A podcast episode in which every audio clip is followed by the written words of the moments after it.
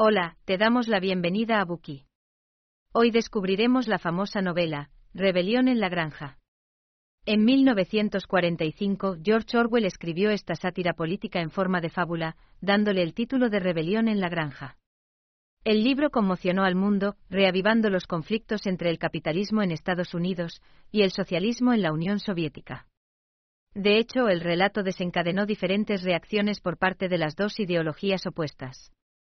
En los países capitalistas de Occidente esta obra fue recibida con entusiasmo, ya que las personas creían que se trataba de una evaluación objetiva de un país socialista, mostrando la verdad sobre sus condiciones de vida. En otras palabras, las sociedades occidentales respaldaron el relato, y su popularidad creció. Rebelión en la Granja se tradujo a más de una docena de idiomas, fue adaptada al público infantil, ilustrada, y convertida en película de animación. Como resultado, Orwell se convirtió en el portavoz y justiciero de su época, con unas perspectivas morales convincentes y un estilo lingüístico que influyó en las obras de muchos novelistas y dramaturgos occidentales de las décadas de 1950 y 1960. Sin embargo, en la Rusia comunista, la novela fue considerada antisoviética y antisocialista, y estuvo prohibida durante muchos años.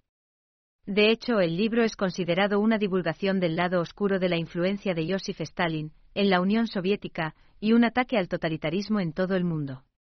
En el prefacio de la edición ucraniana, Orwell explica que algunos elementos de la trama están inspirados en los acontecimientos históricos de la Revolución rusa.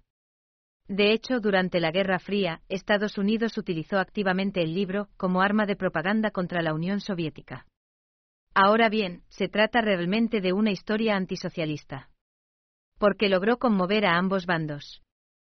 A continuación, analizaremos la trama de la novela en tres partes. En primer lugar, explicaremos el marco narrativo de la novela. Descubriremos cómo los animales de la granja planean la revolución, y qué tipo de lucha por el poder se produce cuando la insurrección comienza. Después conoceremos cómo el líder empieza a traicionar poco a poco a los revolucionarios. En la segunda parte, analizaremos las ideas que pretende transmitir esta obra y la representación simbólica que hay detrás de los personajes de los distintos animales. En la tercera parte, hablaremos del enfoque de Orwell a la hora de escribir, de cómo sus experiencias cambiaron sus perspectivas ideológicas y de por qué quiso recurrir a distintos animales como personajes para ilustrar sus ideas.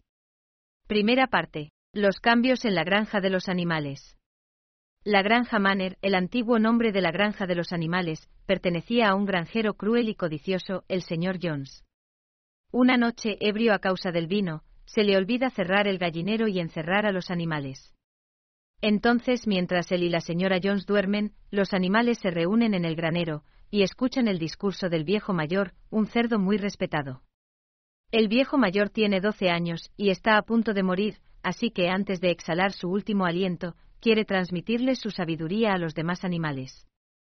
El cerdo habla con indignación de la vida miserable que llevan los animales, por ejemplo, se les obliga a trabajar desde que nacen, su comida apenas les alcanza para sobrevivir, y se les envía al matadero cuando ya no son útiles. Además, les explica a los animales reunidos que esta forma trágica de existir es antinatural, ya que en Inglaterra hay suficiente tierra para que todas las criaturas tengan una vida decente. Los principales culpables de esta tragedia, según él, son los humanos, ya que siempre han explotado el trabajo de otros animales para su propio beneficio. En opinión del viejo mayor, los humanos son la raíz de todos los males. Por lo tanto, solo si se libran de su dominación, los animales podrán vivir una vida libre y próspera. Para motivarlos, el viejo mayor los alienta a rebelarse y les enseña el himno, Bestias de Inglaterra, cuya letra habla de la promesa de un futuro mejor para los animales. Inspirados por el mensaje, los animales cantan la canción una y otra vez. Tres días después del discurso esperanzador, el viejo mayor muere. Los animales que estuvieron allí le transmiten su mensaje al resto. Así pues, todos se preparan activamente para la rebelión, esperando que llegue el momento indicado. Los días pasan y las condiciones de los animales se deterioran. Luego de perder una nefasta batalla legal, el señor Jones descuida su granja más que nunca, y siempre está borracho. En la víspera de San Juan, bebe en exceso, y se queda dormido en su cama. Los trabajadores de la granja se quedan sin hacer nada, mientras que los animales no han comido en todo el día. Más tarde, enloquecidos por el hambre, los animales irrumpen en el cobertizo, donde Jones almacena la comida. De repente el ruido despierta al granjero que al ver lo ocurrido, arremete indiscriminadamente contra los animales. Los hambrientos animales no pueden aguantar más, así que ponen en marcha su plan, y se abalanzan ferozmente sobre los granjeros, quienes huyen aterrorizados. Al final del día, la rebelión se ha consumado y los animales logran apoderarse de la granja. Desde entonces, la granja les pertenece a los animales. El liderazgo lo asumen dos cerdos excepcionales, Napoleón y Bola de Nieve. Bola de Nieve es vivaz, elocuente, lleno de ideas y planes. De hecho, se dedica a crear una serie de organizaciones de animales, como el Comité de Producción de Huevos para las Gallinas, la Liga de Colas Limpias para las Vacas y el Comité de Reeducación de los Camaradas Salvajes para domesticar a las ratas y los conejos. Sin embargo, los únicos proyectos que realmente tienen éxito son las clases de alfabetización y escritura. Todos los animales reciben algún tipo de educación. Los cerdos son los que aprenden más rápido. Sin embargo, la mayoría de los animales se rinden en cuanto aprenden a deletrear algunas palabras. Napoleón, el único jabalí de la granja, es tranquilo pero determinado. Reconoce la importancia de la educación, pero no le interesan las otras propuestas organizadas por Bola de Nieve. Es consciente de que la educación moldeará a la próxima generación, así que adopta a nueve cachorros recién amamantados, diciéndole a su madre que él se encargará de su educación. A continuación, se lleva a los cachorros y los mantiene aislados, lejos de los demás animales de la granja. Tras apoderarse de la granja, los animales resumen las enseñanzas del viejo mayor en siete mandamientos, entre ellos, todo lo que tiene dos patas es un enemigo, todo lo que tiene cuatro patas o alas es un amigo, ningún animal debe llevar ropa, ningún animal debe dormir en una cama, ningún animal debe beber alcohol, ningún animal debe matar a otro animal. Todos los animales son iguales. Bola de Nieve resume todo el conjunto de reglas en un solo lema, el cual las ovejas repiten todo el día, cuatro patas buenas. Dos patas malas. Bajo el liderazgo de Napoleón y Bola de Nieve, los animales trabajan más que nunca, pero son felices, porque ahora lo hacen para ellos mismos. Nadie desperdicia la comida y nadie la roba. Además, tienen más comida que antes y más tiempo libre. No obstante, es cierto que surgen algunos contratiempos. Por ejemplo, algunos animales no son capaces de manipular correctamente las herramientas agrícolas diseñadas para los humanos, y no tienen una máquina para trillar los granos. Sin embargo, gracias a sus mentes excepcionales, los cerdos idean nuevas soluciones y marcan el camino a seguir. Los domingos son el día de descanso, es decir, nadie trabaja. Además, es el día en que los animales celebran sus asambleas generales, planifican el trabajo de la semana siguiente y proponen y votan resoluciones. Al final, los cerdos son los que hacen las propuestas, siendo Napoleón y Bola de Nieve los más activos. Sin embargo, a pesar de los procedimientos democráticos, nunca pueden llegar a un consenso. Por ejemplo, si uno de los cerdos promueve la siembra de cebada en invierno, el otro recomendará plantar más avena. Bola de Nieve suele ganar la mayoría de los votos gracias a su excelente oratoria, pero Napoleón es muy hábil a la hora de buscar popularidad fuera de la Asamblea. A decir verdad, sus interacciones e intervenciones son eficaces, sobre todo con las ovejas, a las que incita a interrumpir los debates con frecuencia cantando cuatro patas buenas. Dos patas malas, especialmente cuando el discurso persuasivo de bola de nieve llega a un punto dramático. Más adelante el proyecto de construcción de un molino de viento provoca el desacuerdo más intransigente. Bola de nieve está convencido de que el molino de viento debe construirse para generar electricidad. De este modo tendrían luz y calor, y podrían hacer funcionar varias máquinas, que facilitarían el trabajo de los animales, reduciendo así las horas laborales. A pesar de ello, Napoleón se burla de la propuesta, porque cree que la prioridad debe ser aumentar la producción de alimentos, ya que podrían morir de hambre, mientras se pierde el tiempo construyendo un molino de viento. Finalmente, un domingo realizan la votación final, y la elocuencia de bola de nieve se impone ampliamente. Sin embargo, Justo cuando se anuncia la decisión ganadora, Napoleón suelta un aullido. Hasta entonces nadie había escuchado un sonido tan horrible. Minutos más tarde, nueve perros enormes se abalanzan sobre bola de nieve, quien, desesperado, escapa de las garras de los sabuesos y huye. Esto deja a Napoleón como el único comandante de la granja de los animales. Inmediatamente anuncia la suspensión de las reuniones de los domingos.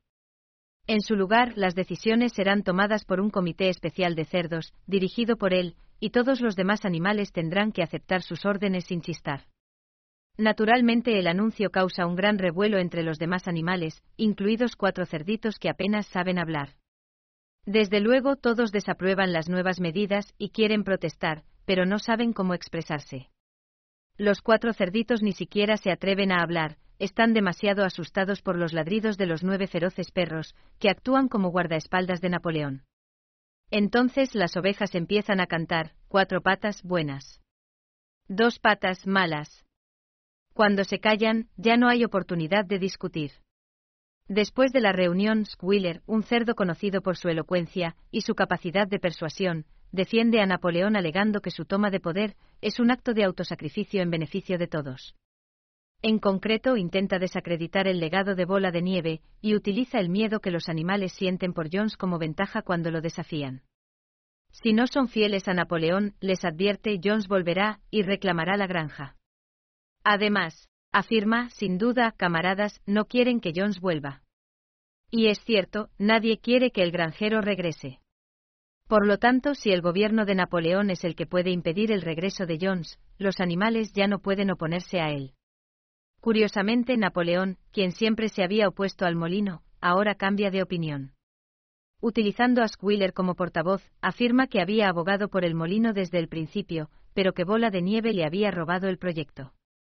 También asegura que la única razón por la que se había opuesto antes era para engañar a Bola de Nieve. El relato de Squiller parece convincente, aunque los demás animales no comprenden en absoluto los motivos de Napoleón. Además, como de costumbre el jabalí está rodeado de perros amenazantes, de modo que es más fácil no cuestionar sus explicaciones. La construcción del molino supone una tarea enormemente difícil, ya que los animales carecen de la tecnología necesaria para este cometido. Incluso romper las piedras en el tamaño adecuado requiere un procedimiento ingenioso y muy laborioso. Para lograrlo arrastran las piedras y los bloques hasta una colina, y los lanzan ladera abajo, intentando que se rompan en pedazos para luego llevárselos en una carreta. Es un trabajo lento y agotador. A veces se necesita un día entero para arrastrar una roca colina arriba, solo para descubrir que no siempre se rompe en pedazos cuando cae al suelo. Durante 60 horas semanales, los animales trabajan como esclavos para terminar el proyecto. Además, los domingos ya no son de descanso. Sin embargo, están satisfechos, felices de trabajar por su propio beneficio. De hecho, el sacrificio es solo para su propia especie y sus descendientes, no para que los humanos se beneficien de ellos sin hacer nada. Sin embargo, el trabajo duro no basta, ya que los animales no disponen de todos los materiales necesarios para construir un molino de viento funcional. Les falta queroseno, clavos, cuerda y otros recursos necesarios para sus tareas diarias. Está claro que la granja no puede fabricar todos estos artículos. Entonces Napoleón anuncia una nueva política de comercio con otras granjas. Por ello, un abogado, el señor Wimpe, comienza a actuar como intermediario entre la granja y el mundo exterior. Sin embargo, los animales no se sienten cómodos con este acuerdo. De hecho, el descontento puede sentirse en el aire de la granja. Todos recuerdan una importante resolución, proclamada en la reunión celebrada tras la expulsión de Jones, nunca tener ningún trato con los seres humanos, nunca participar en el comercio, nunca hacer uso del dinero. Por supuesto, debido a las ovejas chillonas, que colaboran con sus cantos, y la persuasiva presión de Squiller, ningún animal expresa su desacuerdo.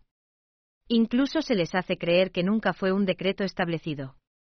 Luego de un periodo de extenuantes trabajos de construcción, el proyecto del molino de viento está a punto de llegar a la mitad. El invierno se acerca y en noviembre el mal tiempo se hace sentir.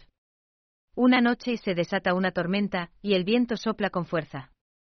Como consecuencia, las tejas se desprenden y los cimientos del molino se tambalean. A la mañana siguiente, la luz del nuevo día revela una caótica destrucción. Los animales se horrorizan al ver la destrucción causada, todo lo que habían logrado hasta ese momento está en ruinas. Los animales permanecen en silencio conmocionados y desconsolados, pero a Napoleón se le ve tranquilo. Observa la trágica escena, olfateando el suelo, y asegurándoles a los demás animales que ha sido obra de bola de nieve. Él es quien ha destruido el molino. Según él, Bola de Nieve debe haber irrumpido en la granja bajo la luz de la luna, destruyendo el trabajo de casi un año, y tratando de arruinar sus planes en represalia por su exilio. En el acto, Napoleón sentencia a Bola de Nieve, pidiendo que sea ejecutado por sus crímenes. Asimismo, insta a los animales a convertir su dolor en fuerza y resistencia.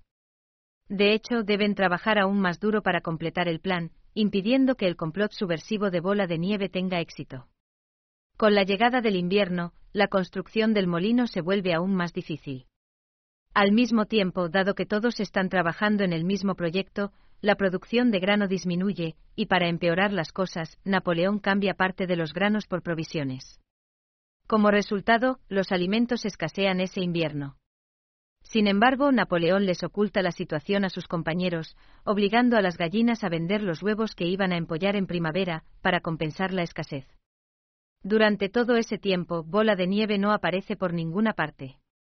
Se rumorea que está escondido en una de las granjas cercanas.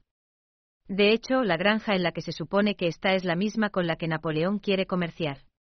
Según Napoleón, Bola de Nieve se esconde en la granja que no quiere negociar con él.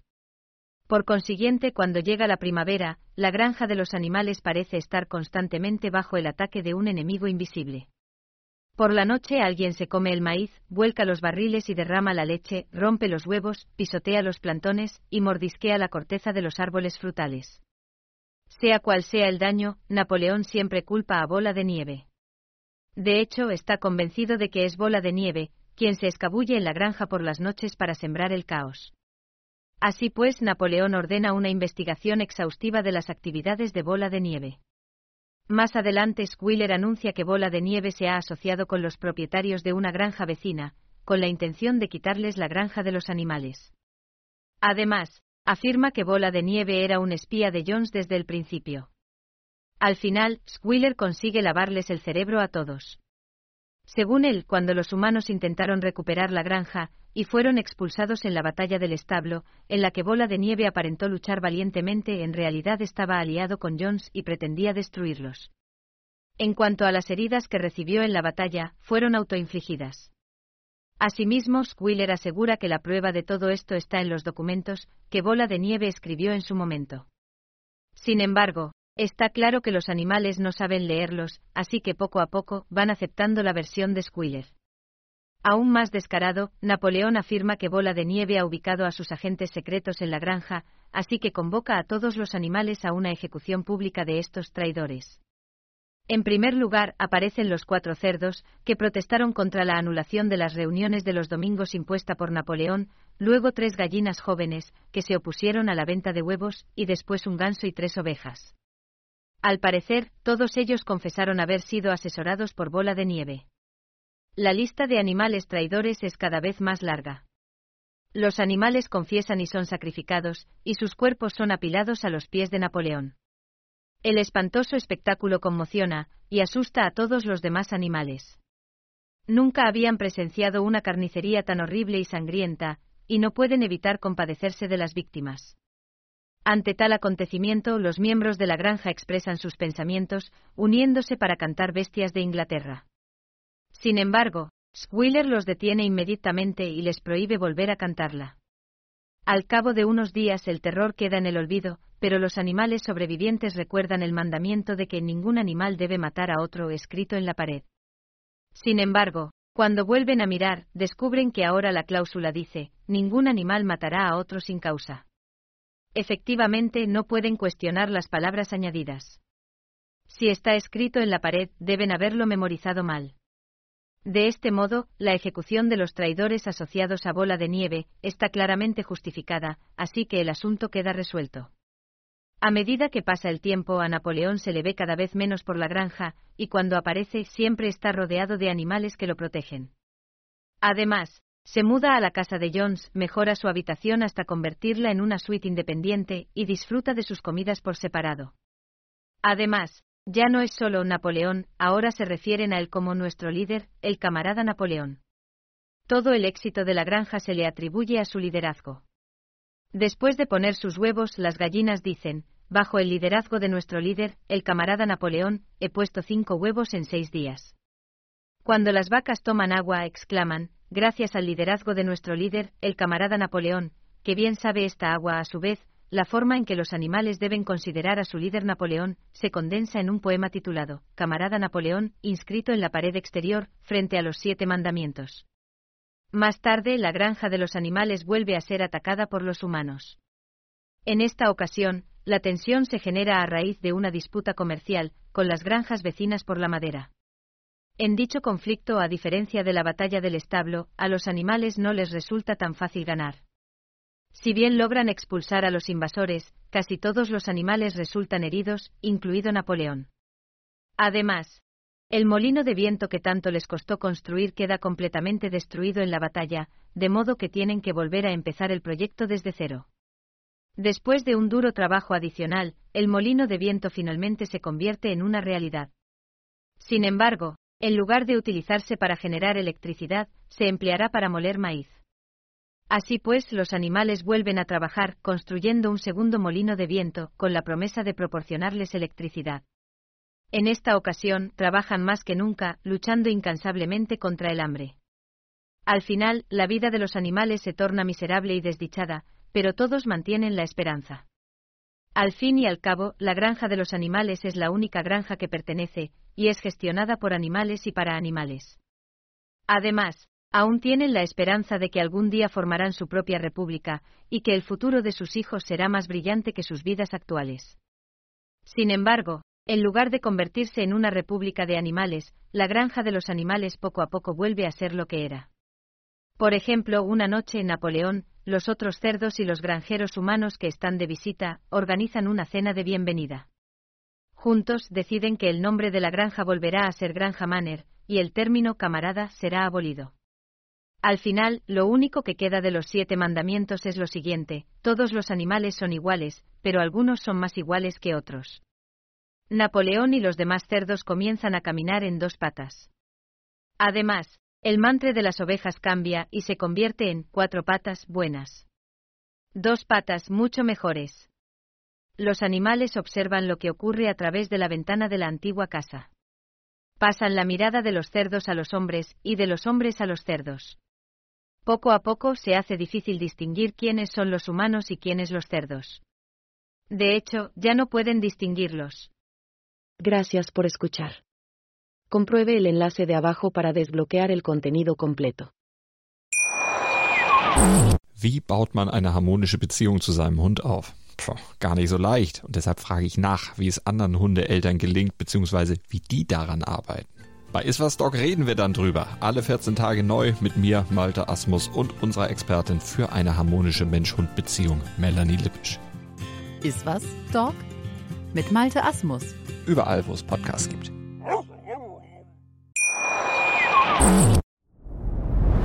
Dir hat dieser Podcast gefallen? Dann klicke jetzt auf Abonnieren und empfehle ihn weiter. Bleib immer auf dem Laufenden und folge uns bei Twitter, Instagram und Facebook. Mehr Podcasts findest du auf meinpodcast.de.